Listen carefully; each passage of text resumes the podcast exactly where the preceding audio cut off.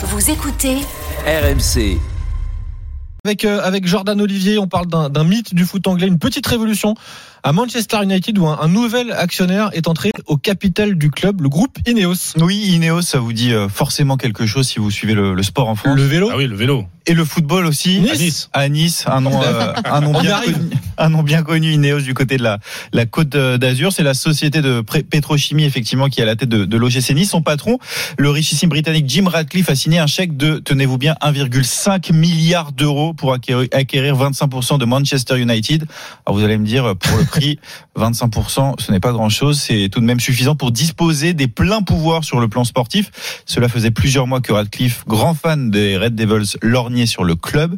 C'est en tout cas une aubaine pour les supporters qui, depuis des années, critiquaient la famille Glazer pour sa gestion.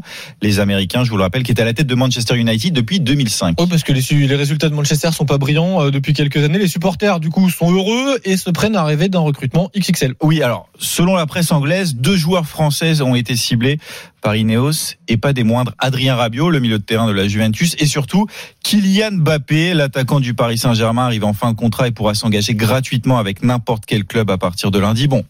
Mbappé à Manchester, c'est loin d'être fait évidemment. et puis euh, récemment, les joueurs tricolores et United, ce n'est pas vraiment Non, l'amour ça a fou. jamais trop marché. Raphaël Varane, par exemple, il n'est plus indiscutable et pourrait quitter le club. Anthony Martial, de son côté, est régulièrement critiqué pour ses performances. seul à avoir marché, c'est Eric Cantona, en fait, à Manchester. le Oui, et ça commence, ça commence un peu à remonter Ah, d'ailleurs. Pogba, c'était bien quand même à Manchester. Ouais. Mais ça, c'est pas très bien Non euh, fini. non plus.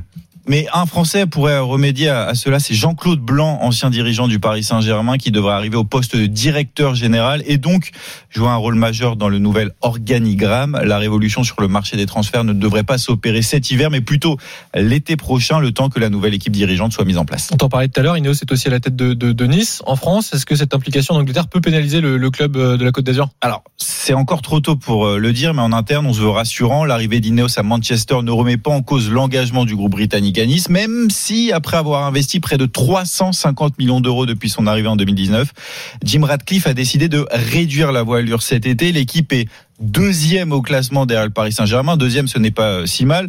Manchester United, de son côté, est huitième en première ligue, à huit points de la quatrième place qualificative pour la Ligue des Champions.